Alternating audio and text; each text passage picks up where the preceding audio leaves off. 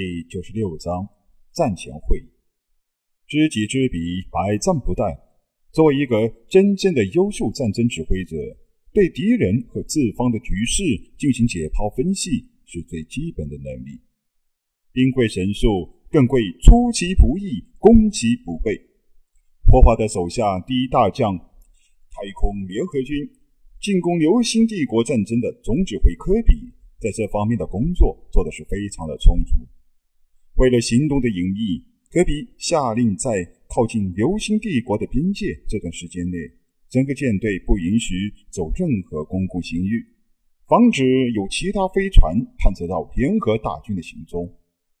陨石区在宇宙中是最为常见的星空结构，在全宇宙，无论在哪个国家的国土星域内，无人陨石区都是占据了相当一部分的体积分数。庞贝帝国也同样拥有体积广阔的太空陨石区域空间，而且在庞贝和流星帝国交界的边界处，更是有不少陨石密集区域。为了隐秘行踪，联合舰队。便是全程从陨石区通过，五千艘各式战舰在陨石区浩浩荡荡的划过，显得极为壮观。科比的各项命令都全面反映出其具有很高的指挥才能，让林勋佩服不已。一路上都很留心的去观察科比，希望从中受益。五千支宣传舰队。并不是五千艘斗族级战舰，斗族级战舰仅仅是舰队的主战兵力类型，数量上大约有四千五百艘。确切分类的话，斗族级战舰也是笼统的说法，具体到战舰用途上，又可以分为斗族级战斗舰、斗族级轰炸舰、斗族级侦察舰、斗族级歼击舰、斗族级登陆舰。各种类别的战舰互相配合，在太空战场上可以发挥出相当大的威力。斗将级战舰也拥有五十艘，分别是各个战舰中队的旗舰。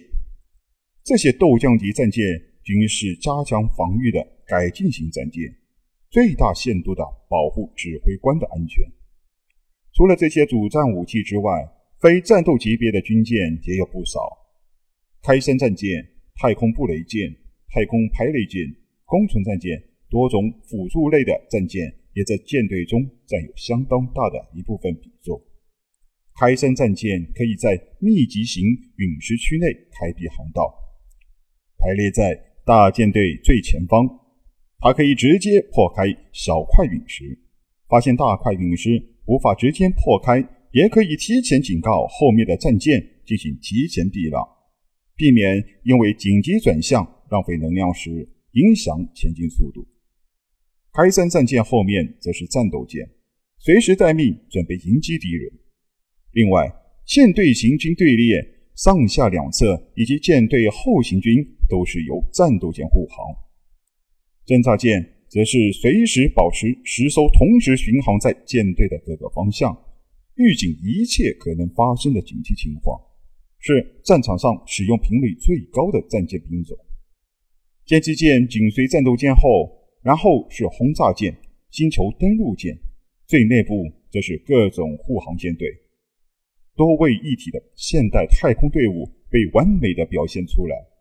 林勋大饱眼福的同时，也对各种军用战舰的了解加深了不少。想想小宝改造的那艘战舰，似乎什么类别都不算。那就什么都算。威武雄壮的战舰大军在陨石区中势如破竹般的前进。与此同时，整个联合舰队中的总旗舰中，一场紧急会议正在召开。会场上，又是联合舰队各个中队级别的指挥官。主持召开会议的，则是联合舰队的总指挥长科比。为了防止有人通敌。联合舰队已经完全关闭了对外的通讯频道，任何讯息都不能传出去。因此，现在联合舰队完全是科比一人说了算。开启信号屏蔽，隔绝对外的联系，几乎是现代科技战争的必须程序。将在外，军令有所不受，在通讯发达的科技时代，恰恰是由于其发达的通讯手段，才必须对舰队周围的星域进行屏蔽。科技的反面效应在战争中被形象地体现出来。林勋作为霍华德亲情助战佣兵团团长，也得以有资格参加这次会议。紧急会议的主要目的是为了制定具体的作战计划。万船大战必须要有统一的部署，否则，光是战列舰的布置都是一件极其浪费时间的事情。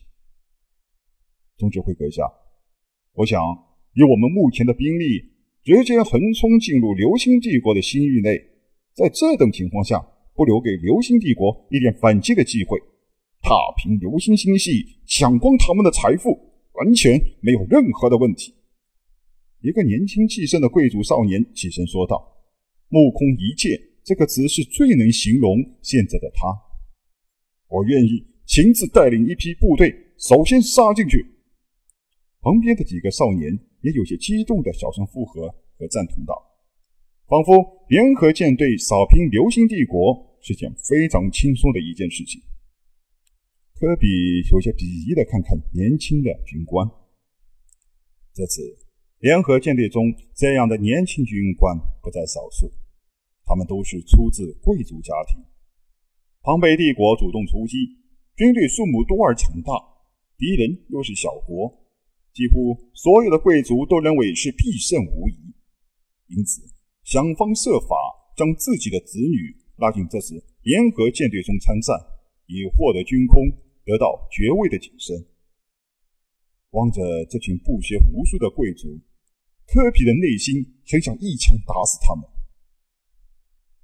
轻视敌人是兵家大忌，流星帝国。既然事先已经有攻击庞贝帝国的迹象，那必定是有一定的把握，否则一个小国是不可能有胆量攻击中等国家的。等级的差距代表的是军事力量上无法逾越的沟壑。科比有一种感觉，这次战争绝对不会像帝国高层想象中的那么简单，似乎其中隐藏着一个天大的阴谋。可是，不要冲动。战场上的一点小差错，都有可能引起上万士兵的死亡。每一步计划都需要谨慎、谨慎再谨慎。